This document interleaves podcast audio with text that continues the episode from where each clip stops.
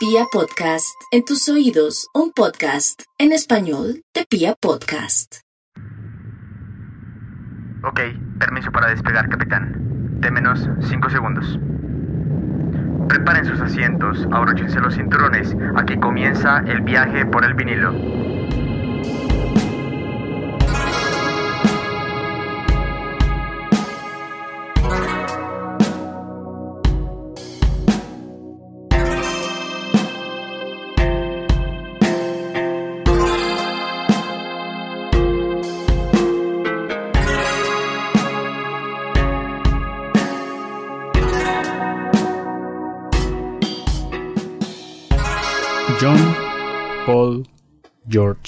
Ringo. Seguramente a todos nos suenan medianamente familiares estos cuatro nombres. Por si para alguien este no es el caso, estos cuatro personajes son probablemente los músicos más populares de todo el siglo XX. Si todavía alguien de la audiencia no logra reconocerlos, debe saber que nos referimos nada más y nada menos que a los Beatles. Quizá haya muy pocas personas que jamás hayan oído ese nombre, pero en el día de hoy queremos compartir con ustedes uno de los trabajos más ambiciosos de este grupo, Sgt. Pepper's Lonely Hearts Club Band. Este disco fue lanzado en 1967, una época en la que la banda quería despegarse un poco del sonido pop que lo había caracterizado desde que tocaban en los bares de Hamburgo, para experimentar y marcar tendencia con la estética psicodélica que estaba empezando a florecer tanto en Londres como en California. El Sgt. Pepper, como los fans lo llaman cariñosamente, es uno de los discos más conocidos, aclamados e influyentes de los Beatles, llegando a ser incluso considerado por muchos críticos como el mejor álbum de la historia. En este episodio les contaremos un poco sobre su concepción, sus características y el por qué fue tan importante para el desarrollo del rock psicodélico a finales de los 60. Los invitamos cordialmente a quedarse con nosotros en Viajeros del Vinilo, episodio 3, Sgt. Pepper's Lonely Hearts Club Band de The Beatles.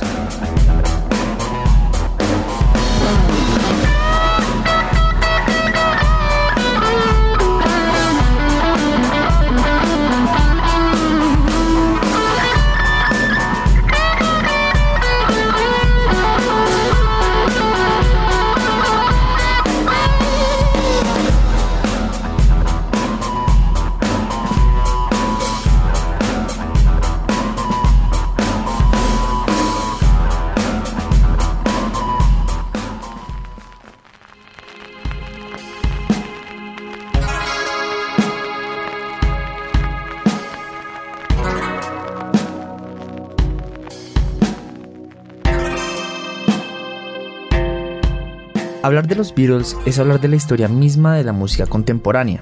Nos remontamos a la ciudad de Liverpool, Reino Unido, a finales de la década de los 50, más específicamente en el año 1956. John Lennon, con 16 años, forma su primera banda de rock and roll llamada The Quarrymen, llamada así por la escuela Quarry Bank High School, debido a que John y otros integrantes de la banda eran alumnos de dicha escuela. El 6 de julio de 1957, durante una presentación de The Quarrymen en la iglesia de San Pedro de Woolton, se conocieron Lennon y McCartney, dúo que se convertiría más adelante en emblema de la música cuando de composición se habla. Al poco tiempo, Paul McCartney decide invitar a la banda a uno de sus amigos, George Harrison. Pero al principio, a Lennon no le gustó la idea debido a su diferencia de edad, pues Harrison era tres años menor. Finalmente, después de diversos cambios de formación, terminan cambiando el nombre de la banda por The Beatles. Aquí podemos encontrar la primera formación de la banda, conformada por Lennon, McCartney, Harrison, Stuart Sutcliffe en el bajo y Pete Best en la batería. Asimismo, continuaron su camino por los clubes locales de Liverpool, ganando popularidad dentro de la escena rockera de principios de los 60. Avanzando un poco en el tiempo, nos encontraríamos con la salida de Sutcliffe y la incorporación de un nuevo baterista, Ringo Starr, y allí quedaría finalmente consolidada la formación definitiva de los Beatles, junto con la compañía de Brian Epstein como manager y George Martin como productor, el cuarteto de Liverpool empezaría su camino en la música en 1962. La banda lanzaría al mercado su primer sencillo el 5 de octubre de este mismo año, encontrando a Love Me Do en el lado A y P.S. I Love You en el lado B, canción que fue recibida por el público inglés de una manera moderada y sutil. En este año se embarcaron en una gira de conciertos pequeños en Hamburgo, finalizando con un último toque el 31 de diciembre. Esto daría paso a la grabación y publicación de su primer álbum, Please Please Me. 1963 sería un año definitivo en la historia de la música, pues los Beatles rompieron con todos los esquemas y récords presentados hasta la fecha.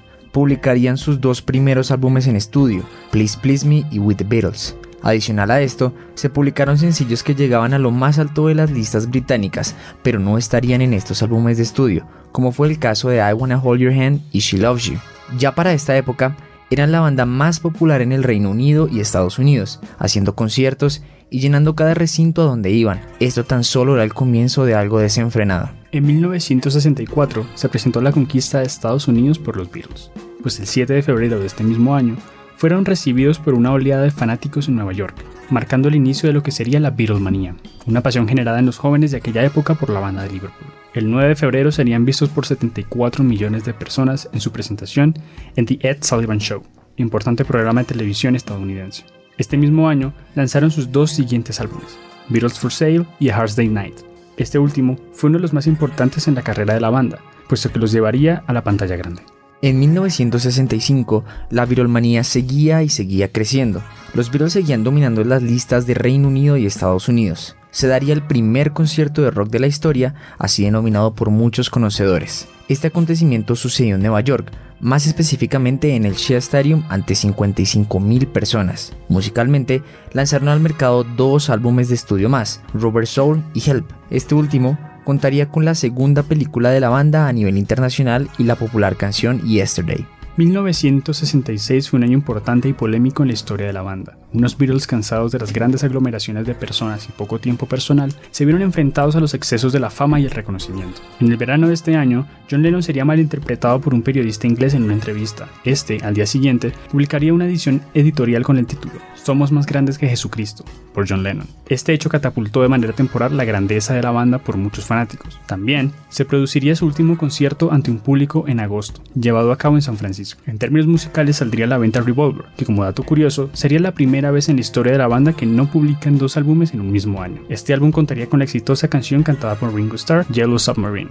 Llegamos a 1967, año en que se llevó a cabo la popularización del término psicodelia. Allí los Beatles, sin presentaciones masivas y con más tiempo para grabar y producir, decidieron embarcarse en un viaje por lo desconocido. Este año estuvo marcado por diversos hitos, y el primero es el desarrollo del que sería considerado el primer álbum conceptual de la historia, Sgt. Pepper's Lonely Hearts Club Band.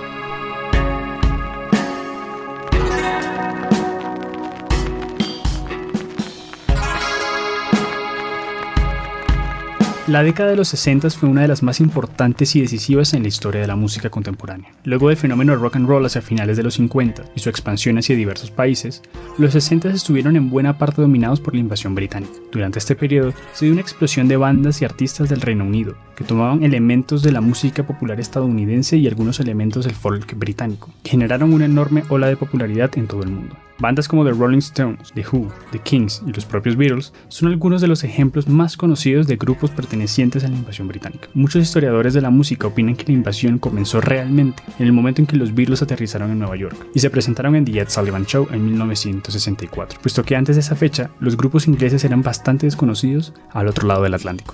En la segunda mitad de esta década, en plena Guerra Fría, empiezan a surgir movimientos pacifistas en reacción a la intervención militar de Estados Unidos en Vietnam. Estos movimientos contraculturales se irían desarrollando hasta adquirir una identidad muy particular conocida como el movimiento hippie, los hippies vivían en comunidades en donde se profesaban ideas como el amor libre, el pacifismo y la experimentación con diferentes drogas, en particular el LSD y demás sustancias alucinógenas, bajo la premisa de que éstas ayudaban al ser humano a expandir la conciencia y a ser verdaderamente libres. El movimiento hippie tuvo su origen principalmente en la costa este de Estados Unidos, siendo la ciudad de San Francisco el epicentro cultural de los hippies. Muy pronto surgirían bandas que adoptaron la estética hippie, rechazando la manera de hacer música de las discográficas pop.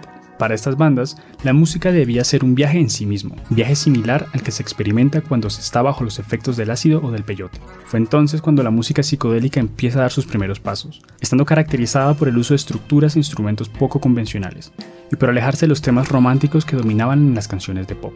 Una de las grandes contribuciones de la estética hippie en la música fue que le dio una dirección al mercado musical más orientado a los álbumes que a los sencillos. De aquí que muchos artistas publicasen discos conceptuales, los cuales estaban diseñados para escucharse completamente y en orden. Para los hippies, la música era concebida como una experiencia sensorial que debía ir más allá del simple hecho de escucharla. De hecho, en el mismo año del lanzamiento del Sgt. Pepper se llevó a cabo en San Francisco uno de los festivales de música hippie más grandes y memorables de la historia, el Verano del Amor. El festival es recordado por ser el primer concierto de rock al aire libre, al cual asistieron aproximadamente 200.000 personas de todas partes del mundo. En el verano del amor se presentaron artistas de la talla de Janis Joplin, Grateful Dead, Jimi Hendrix y Jefferson Airplane. El verano del amor, junto con la publicación del Sgt. Pepper, fue el evento que impulsó la popularidad del rock psicodélico, la cual se mantuvo vigente hasta entrados los años 70.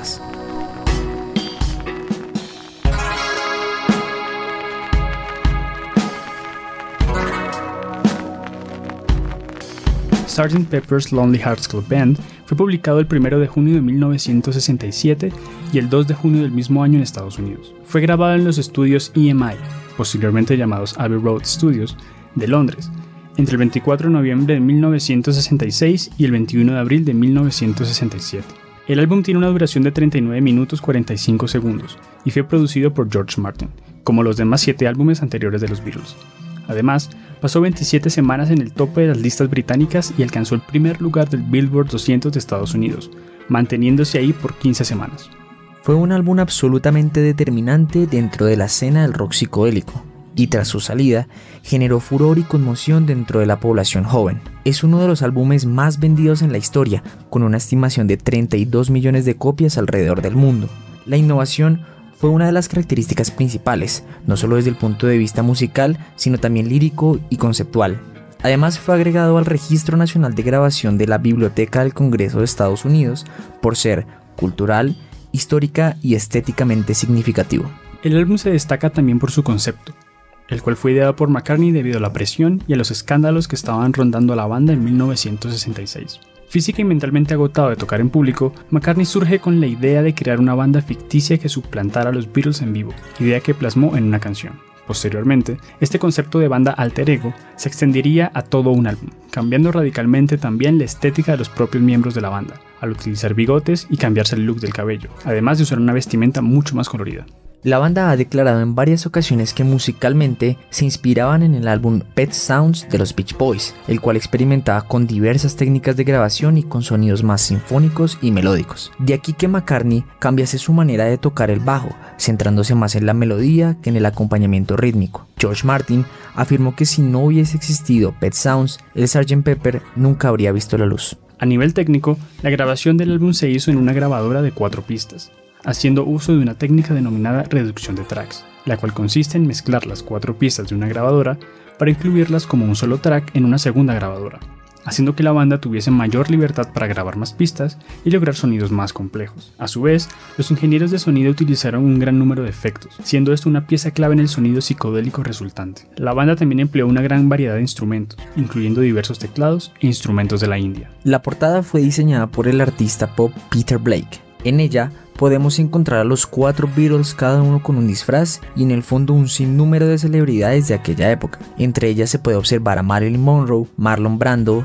Charles Chaplin, Albert Einstein, Edgar Allan Poe, entre otros. A modo de curiosidad, fueron eliminados cinco personajes de esta portada: Jesucristo, Adolf Hitler, Mahatma Gandhi, Leo Gorsey y Elvis Presley. Fue tanta la influencia que generó este álbum en la cultura musical que una gran banda de la época llamada The Rolling Stones lanzaría un álbum en estudio llamado Their Satanic Majestic Request con una portada similar. ¿Se parecen?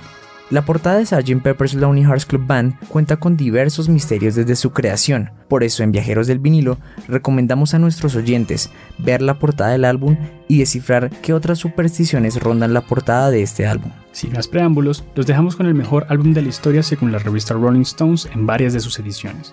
Con ustedes, Sgt. Pepper's Lonely Hearts Club Band.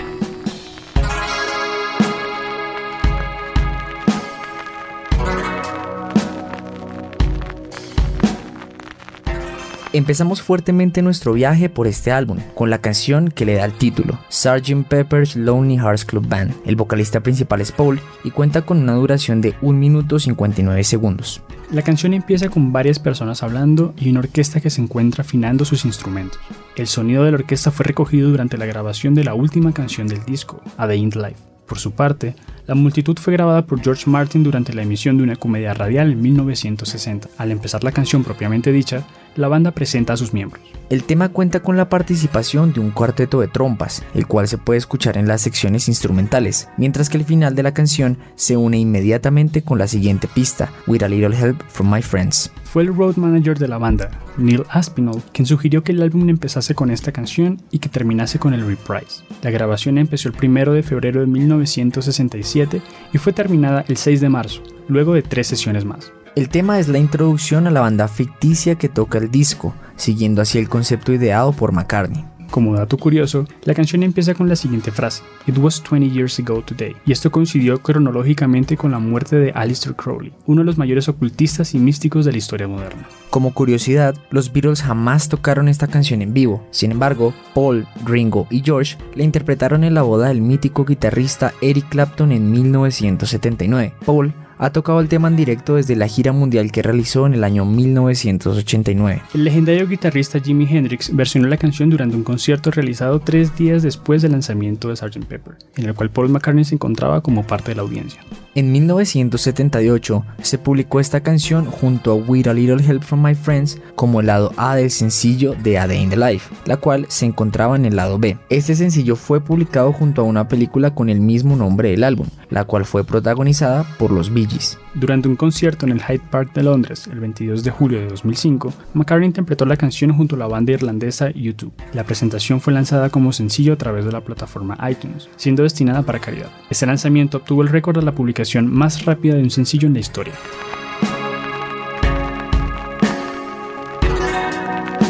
Continuamos con la segunda pista del Sgt. Pepper, la ya mencionada With a Little Help from My Friends, pista que dura 2 minutos 36 segundos. Siendo principalmente cantada por el baterista Ringo Starr, la canción se posicionó en el puesto número 304 en la lista de las 500 mejores canciones de la historia según la revista Rolling Stone.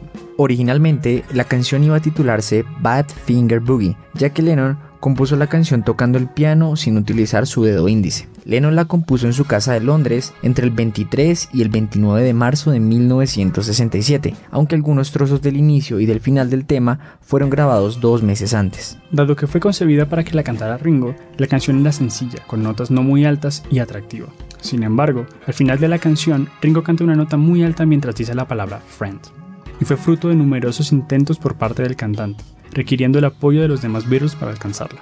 La grabación de este tema fue finalizada el mismo día en que los Beatles llevaron a cabo las sesiones de fotografía para la famosa portada del álbum. La canción trata una conversación entre el cantante y su público lo cual se evidencia en las líneas en las que los otros tres Beatles cantan y Ringo les responde. Originalmente, la segunda frase de la canción iba a ser Would you throw tomatoes at me, pero Ringo sugirió cambiarla, ya que sentía temor de que los fans realmente le lanzaran tomate. Lennon y McCartney admitieron que una de las líneas más conocidas de la canción, la cual dice What do you see when you turn out the light? I can tell you, but I know it's mine, se trata de una broma que hizo John mientras conversaba acerca del placer personal. La canción ha sido versionada en numerosas ocasiones por artistas de la talla de Beach Boys, Bon Jovi, Peter Frampton, Santana, Joe Cocker y Toto. La versión de Joe Cocker, publicada en 1968, es particularmente conocida por reestructurar la canción original de una manera bastante abrupta, teniendo un ritmo lento de blues rock y una tonalidad y armonía distinta. Esta versión contó con el baterista de Procol Harum, BJ Wilson,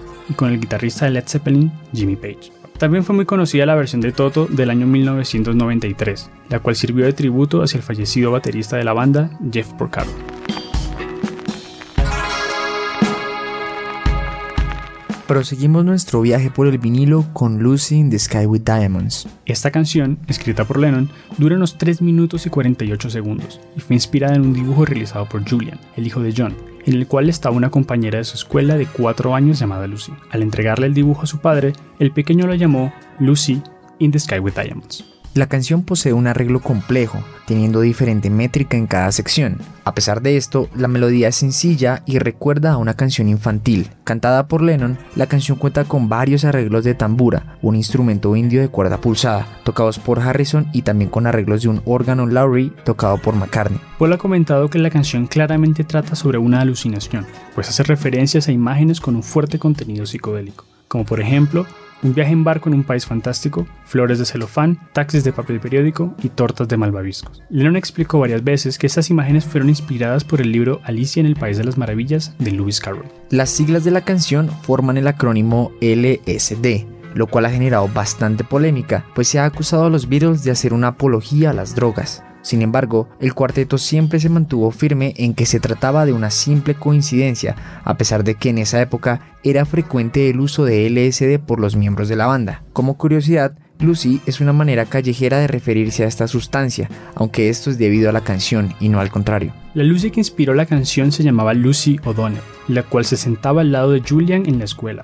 Lucy apareció en algunas ocasiones en los programas especiales por el aniversario del álbum. Lamentablemente cayó enferma y murió el 22 de septiembre de 2009 a los 46 años.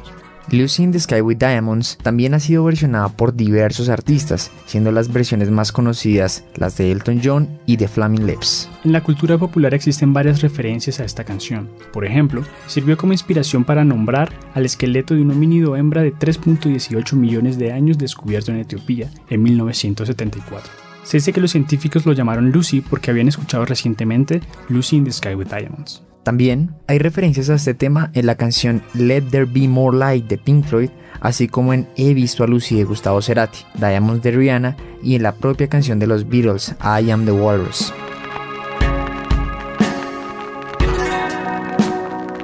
Aterrizamos en la cuarta canción del Sgt. Pepper, Getting Better, tema que tiene Paul como vocalista principal. Con una duración de 2 minutos 47 segundos, la canción fue inspirada en una ocasión en la que Paul paseaba a su perrita Marta en un día de primavera. Durante el paseo, el clima iba haciéndose cada vez más cálido y soleado, haciendo que Paul comente que el clima está mejorando, en inglés, It's Getting Better. Esto le hizo recordar al baterista Jimmy Nicol, el cual sustituyó a Ringo Starr en 1964 mientras este estaba incapacitado para irse de gira. Durante el tour, la banda le preguntó a Nicole cómo iba todo, a lo que él siempre respondía, It's Getting Better, lo que se convirtió en una especie de broma entre los demás Beatles. Musicalmente, la canción se basa en un acorde de guitarra que se repite una y otra vez, y un pianet tocado por el productor George Martin, quien tocaba las cuerdas con un mazo. Harrison toca también la tambura en este tema, y Ringo acompaña rítmicamente con unos bongos, resultando en una canción novedosa y experimental por parte de los Beatles. Líricamente, Getting Better da la impresión de haber sido escrita a dos voces distintas, una bastante optimista que dice que todo es cada vez mejor y otra pesimista que indica que ya nada puede ser peor. En esta canción las personalidades de Paul y John se ven reflejadas, puesto que contrasta el optimismo del primero con el realismo y la ironía del segundo. Leyendo un poco a profundidad la canción, en especial el tercer verso que es cantado por Lennon y McCartney, nos podemos encontrar con una lírica muy particular. Esta dice que yo era muy cruel con las mujeres, les pegaba y las mantenía apartadas de las cosas que amaban. Esta fue una contribución de John sobre una situación igual que pasó en su vida, siendo esto una confesión que hizo en su última entrevista para la revista Playboy antes de ser asesinado en 1980.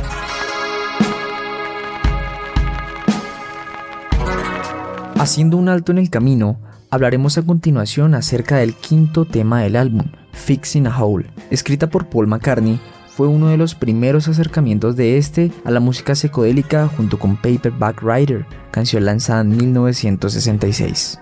Con unos 2 minutos 36 segundos, el tema tiene aires claramente psicodélicos, con ecos bastante profundos, armonía alternante y cuerdas flojas. Se trata de una canción corta, con un tempo de 113 bits por minuto. Empieza con un solo de armonium, instrumento similar al órgano, el cual era tocado por Harrison, y poco a poco comienzan a entrar el bajo y la batería. Enseguida comienza el estribillo, el cual es acompañado por una guitarra eléctrica, dando paso posteriormente a un solo de guitarra, también interpretado por Harrison. Respecto a la inspiración para la composición de este tema, se ha dicho muchas veces que es el uso de las drogas, creyéndose que el título hacía una referencia a reparar un hoyo en el brazo debido a una inyección de heroína. Sin embargo, McCartney ha dicho de que se trata de una oda al cannabis, aunque este también ha añadido mucha confusión respecto a esto, puesto que también dijo que la canción empezaba con la idea simple de alguien reparando grietas en su camino. Además, algunas personas creen que la canción hace referencia a las admiradoras de Paul, y a la relación de este con su pareja en ese momento.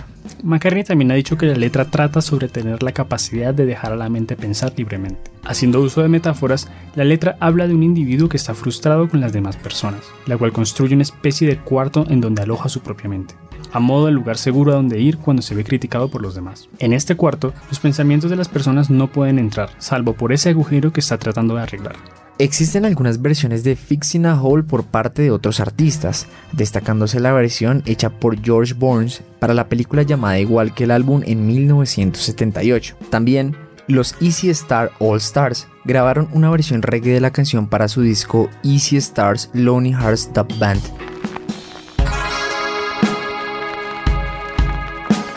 Continuamos esta travesía por el Sgt. Pepper hasta llegar a She's Living Home, sexta pista del álbum, la cual dura 3 minutos 35 segundos. Fue escrita por McCartney, en colaboración con Lennon, siendo el primero quien escribió las estrofas y el segundo el coro. Las voces de ambos se grabaron en varias ocasiones con el fin de generar un efecto emocional profundo que caracteriza a esta canción. Los arreglos de cuerda fueron llevados a cabo por Mike Linder a último minuto, mientras que el arpa fue interpretada por Sheila Broomberg, convirtiéndose en la primera mujer en aparecer en un disco de los Beatles. La historia que cuenta la canción está probablemente inspirada en una joven de 17 años de nombre Melanie Cole, la cual Paul leyó en el periódico. El artículo contaba que Melanie había huido de casa con un hombre cuando sus padres se encontraban trabajando. A pesar de la similitud de la letra con esta historia, Paul modificó algunos detalles de la misma. Existen dos versiones de la canción. La primera, mezclada en mono, es más rápida que la versión estéreo, la cual también tiene la particularidad de estar un tono más abajo. La banda brasileña Roupa Nova hizo una versión de She's Living Home en el año 2009, la cual fue grabada en Londres.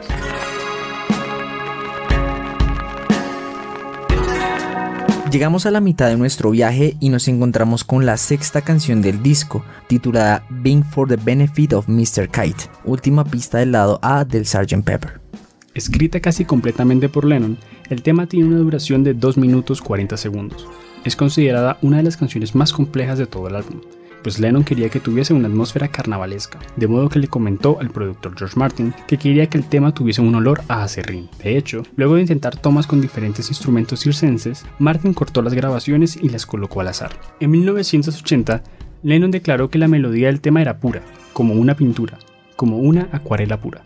Mientras la banda grababa el video promocional para la canción Strawberry Fields en Kent, Reino Unido, Lennon compró un afiche del circo del siglo XIX en una tienda de antigüedades. John afirmó que toda la letra de la canción provenía del afiche, con la excepción de que el caballo no llevaba el nombre de Henry, sino Santos. El señor Kite de la canción es el famoso artista de circo William Kite, quien trabajaba en el circo de Pablo Funk, también mencionado en la letra.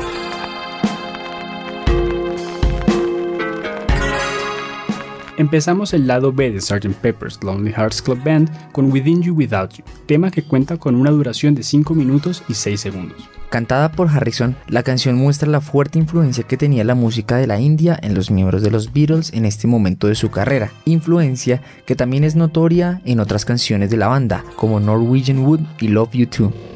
Harrison grabó la canción completamente, incluyendo las interpretaciones de instrumentos indios como la tambura, el dilruba y la tabla. A su vez, Harrison compuso la canción haciendo uso de diversos conceptos teóricos de la música tradicional india, alejándose de las tonalidades y armonías propias de la música occidental, creando así una atmósfera de espiritualidad a lo largo de la pista. Within You Without You fue a su vez inspirada en una canción de más de media hora del maestro de cítara de Harrison, Ravi Shankar, Harrison indicó que quiso hacer una versión corta de esta canción, utilizando sonidos e instrumentos similares. La canción fue descrita como la más distante del sello Beatles en toda su discografía, estilísticamente hablando. George Martin hizo los arreglos de las cuerdas para la canción, siguiendo las indicaciones de Harrison, incluyendo 8 violines y 3 chelos, los cuales fueron interpretados por miembros de la Orquesta Sinfónica de Londres. La letra de la canción está basada en diferentes conceptos filosóficos orientales, particularmente en la filosofía Vedanta, la cual hace parte del sistema de creencias del hinduismo. Harrison hace referencia al concepto de Maya, el cual podría traducirse como la naturaleza ilusoria de la existencia. El mensaje general de la canción es, en pocas palabras, que existe una pared de ilusión que nos separa a todos, y que la verdadera paz solo podría conseguirse al lograr romper esa pared y entender que todos somos uno. En uno de los versos, el intérprete hace una distinción entre aquellos que aún permanecen en la ignorancia y aquellos que han logrado superar sus barreras e iluminarse. En el verso final, Harrison cita a los evangelios de San Mateo y de San Marcos, al referirse a aquellos que ganan el mundo pero pierden su alma. En síntesis, la letra también constituye un reflejo de la contracultura que se estaba gestando a finales de los 60 y una crítica al materialismo dominante en la sociedad occidental. La letra de Within You Without You estaba acorde con la filosofía detrás del verano del amor, al abogar por una búsqueda de universalidad y de supresión del ego. La canción fue recibida favorablemente por la crítica, siendo a veces referida como una obra maestra sublime y como una de las mejores canciones del álbum, tanto por su mensaje como por la música en sí misma. La popularidad que consiguió la canción hizo que muchos fans tuviesen un acercamiento más profundo con la filosofía y la cultura hinduista. También, la influencia de los pensamientos de Harrison dentro de la banda fue bastante notoria, guiando a sus compañeros en la llamada meditación trascendental y otras prácticas espirituales. El etnomusicólogo Jeffrey Katchip afirmó en 2013 que Within You Without You fue el punto de partida para los híbridos musicales entre Oriente y Occidente, cosa que se sigue haciendo a gran escala a día de hoy. Un remix de la canción fue realizada por el álbum Love del Circo del Sol. En este remix, Within You Without You se sobrepone con Tomorrow Never Knows, otro tema de los Beatles perteneciente al álbum Revolver. También, la canción ha sido versionada por artistas como Aces, Chip Trick, Patti Smith, entre muchos otros.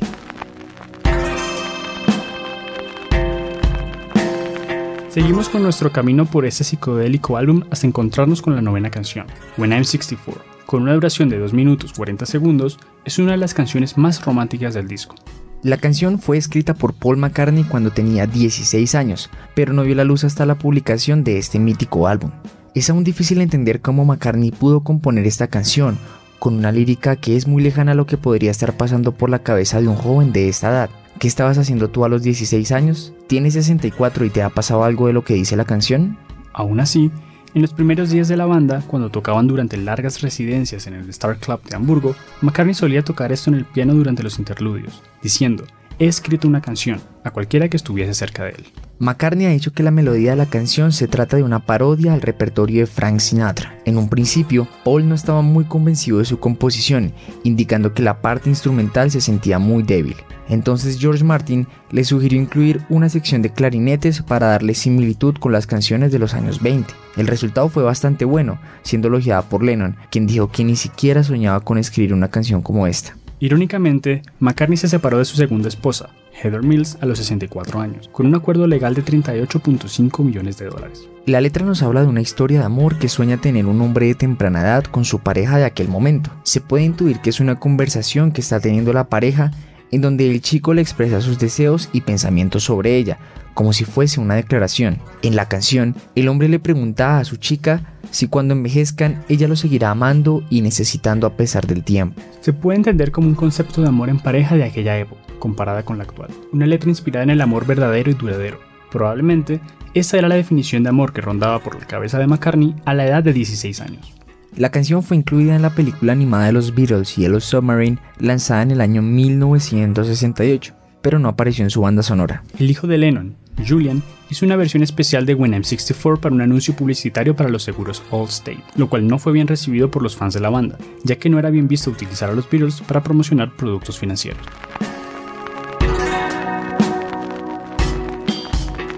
Nos encontramos con la décima canción del álbum, Lovely Rita, que cuenta con una duración de 2 minutos 42 segundos.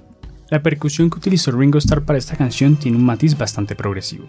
En la canción se pueden escuchar diferentes ruidos extraños, los cuales fueron hechos por Lennon, McCartney y Harrison con un instrumento hecho por ellos mismos a partir de papel y un peine.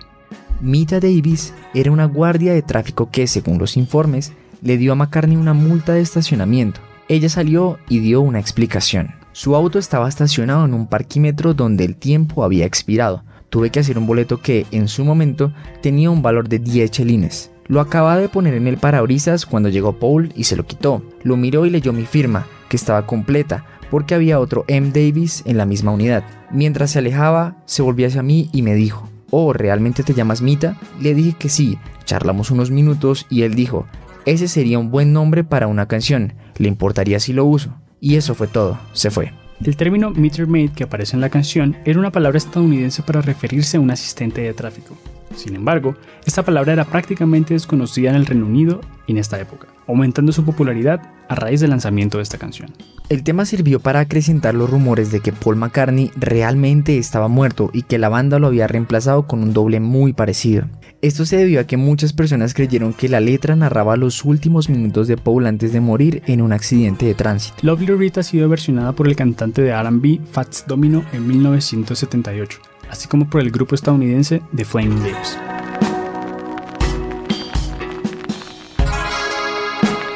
Nos acercamos al final de este vinilo con la onceava canción, Good Morning, Good Morning, la cual cuenta con una duración de 2 minutos 42 segundos y es cantada por John Lennon. Esta canción se inspiró en un antiguo anuncio de Cornflakes de 1965 que mostraba a un gallo cantando, similar al que abre esta pista. En una entrevista para David Chef, John Lennon comentó, Good Morning, Good Morning es mía. Es un desperdicio, un pedazo de basura. El Buenos días, Buenos días era de un comercial de cereales de Kellogg's. Siempre tenía la televisión muy baja en segundo plano cuando estaba escribiendo canciones. De ahí nació Good Morning, Good Morning. A pesar de su título tranquilo, la canción es bastante agresiva, pudiendo oír un saxofón ruidoso, varios ruidos de animales, tambores, voces fuertes, una enorme cantidad de guitarras y una batería con doble bombo. Los sonidos de animales pueden escucharse hacia el final de la canción, ya que entre ellos se asustaban generando aún más ruido. El sonido final de la gallina fue modificado para que se convirtiera en la guitarra inicial de la siguiente pista. La letra describe el aburrimiento y la insatisfacción de ser una persona normal y de llevar una vida normal. Curiosamente, eso en realidad presagia el periodo de amo de casa de Lennon de mediados de los 70. Hay un verso de la canción que hace referencia a un programa de televisión de comedia transmitido por la BBC llamado Meet the Wife, el cual era protagonizado por Tora Heard y Freddie Frinton.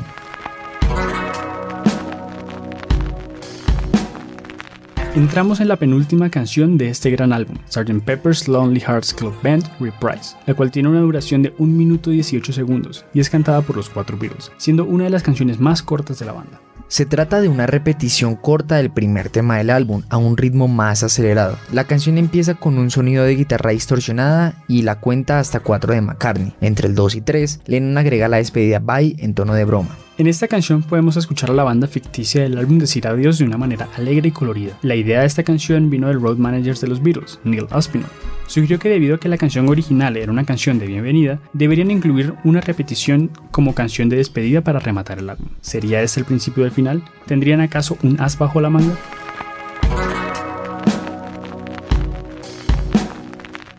Lastimosamente todo tiene un final y esta no es la excepción. Llegamos a la última canción de este increíble álbum, A Day in the Life, cantada por Lennon y McCartney durante 5 minutos y 38 segundos, siendo esta la canción más larga del álbum. Para Day in the Life, John Lennon escribió las secciones de apertura y cierre, mientras que McCartney contribuyó con el puente. Para el clímax, contrataron una orquesta de 40 músicos, los vistieron con smoking y sombreros divertidos y les dijeron que tenían 24 compases para ascender desde la nota más baja de sus instrumentos hasta la nota más alta más cercana a mi mayor. La canción a menudo ha sido calificada como la mejor de The Beatles y los críticos la han calificado como una de las obras más ambiciosas, influyentes e innovadoras en la historia de la música pop y quizás una de las pistas individuales más importantes en la historia de la música rock. A Day in the Life ocupa el puesto 28 en la lista de las 500 mejores canciones de la historia según la revista Rolling Stones en varias ediciones. El tema termina con uno de los acordes finales más famosos de la historia de la música, tratándose de un menor. Fue tocado por Lennon, McCartney, Starr y Mal Evans en distintos pianos,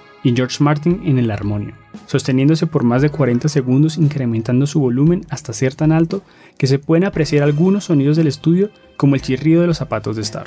Después de este acorde, aparecen sonidos de alta frecuencia y unos ruidos de voces extrañas que se desvanecen progresivamente, así como varias frases invertidas, grabadas por el grupo en son de broma. Cabe destacar el sonido de batería de Ringo Starr para esta canción, pues Lennon quería que sonaran dos baterías como si fueran una sola, una que marcara el tiempo y otra que hiciese relleno. Esa interpretación es a menudo catalogada como la mejor de Ringo junto a los Beatles.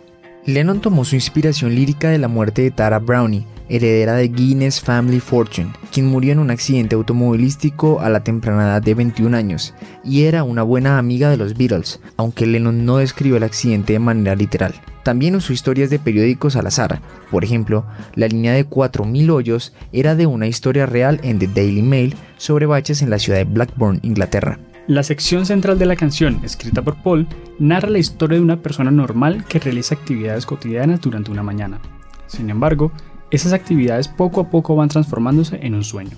A Day in the Life nunca fue interpretada en directo ya que la banda dejó de realizar giras en 1966. Sin embargo, Paul McCartney sí la ha tocado en varios conciertos de su carrera en solitario. El crítico musical Richie Unterberger afirmó lo siguiente: A Day in the Life es la coda inesperada y decisiva del álbum, considerado como una síntesis del verano del amor, siendo la cima del pop y del rock que muchos artistas han intentado imitar y no lo han podido lograr. También es incluida en el Salón de la Fama del Rock como una de las canciones que formaron el género. En un principio la BBC prohibió la reproducción radial de la canción, debido a que esta contiene la línea I love to turn you on, la cual se pensaba que hacía referencia al consumo de drogas, cosa que Lennon y McCartney han negado rotundamente. Sin embargo, la canción fue excluida en la versión del Sgt. Pepper para algunos países del continente asiático por las supuestas referencias a la droga. A Day in the Life ha sido versionada en numerosas ocasiones por varios artistas, destacándose las versiones hechas por los Bee Gees en 1978, por el cantante Sting en 1993 y Jeff Beck en 2008.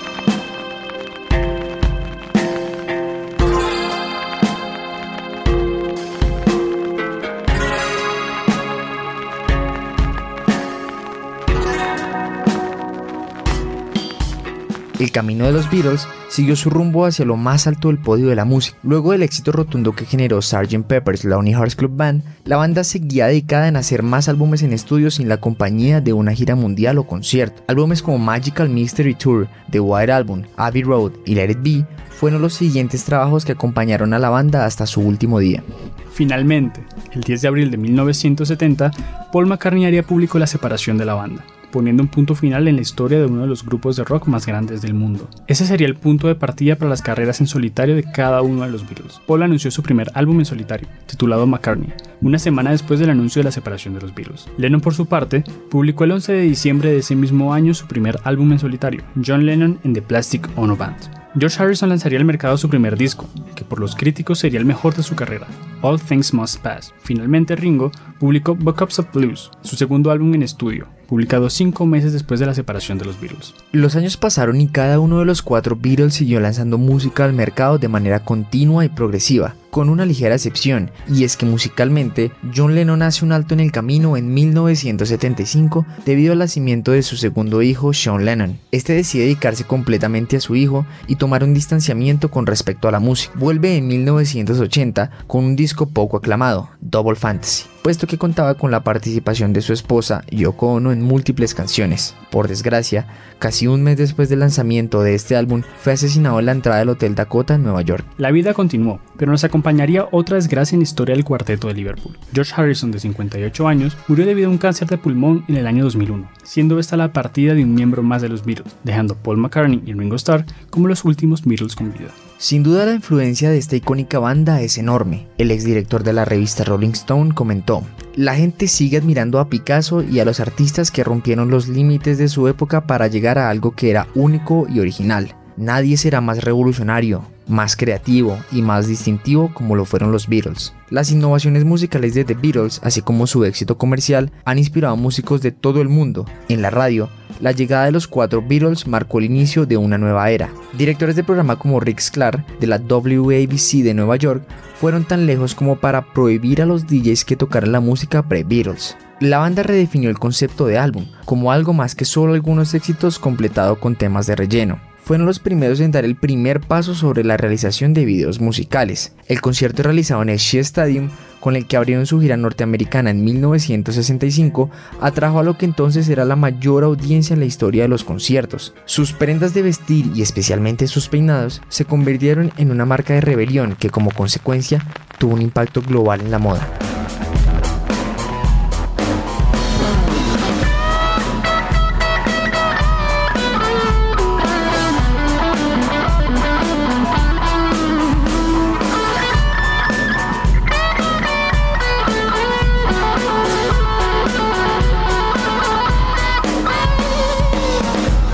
La influencia que han tenido los Beatles en la historia de la música contemporánea es casi incomparable a la de otros artistas. Inspirando a viejas y nuevas generaciones, el fenómeno Beatles no tuvo precedente y hasta el momento no ha tenido igual. Sgt. Pepper's Lonely Hearts Club Band sintetizó el espíritu de una época convulsiva y contribuyó enormemente a impulsar el movimiento hippie como una de las manifestaciones culturales más importantes del siglo XX. El Sgt. Pepper alentó a docenas de bandas de finales de los 60 a incursionar en el rock psicodélico cambiando la estructura de mercado del rock por al menos 15 años, haciendo que el género estuviese orientado a los álbumes conceptuales y experimentar con sonidos y formas alternativas de hacer música. Desde Viajeros del Vinilo queremos recomendar encarecidamente a toda nuestra audiencia a escuchar de manera atenta este álbum, prestando atención a los detalles que hemos comentado a lo largo del programa.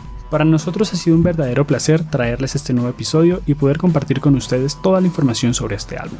Nosotros somos Víctor Martínez y Nicolás Marín, grandes apasionados por la música y su historia. Si les ha gustado este podcast, no olviden compartirlo con sus amigos y seguirnos en Instagram, arroba bitmarbell y arroba nicomarin21. Allí encontrarán imágenes, datos y videos sobre esta maravillosa banda. La próxima semana hablaremos sobre un álbum que produjo un giro inesperado para el rock durante la primera parte de la década de los 90, Nevermind de Nirvana.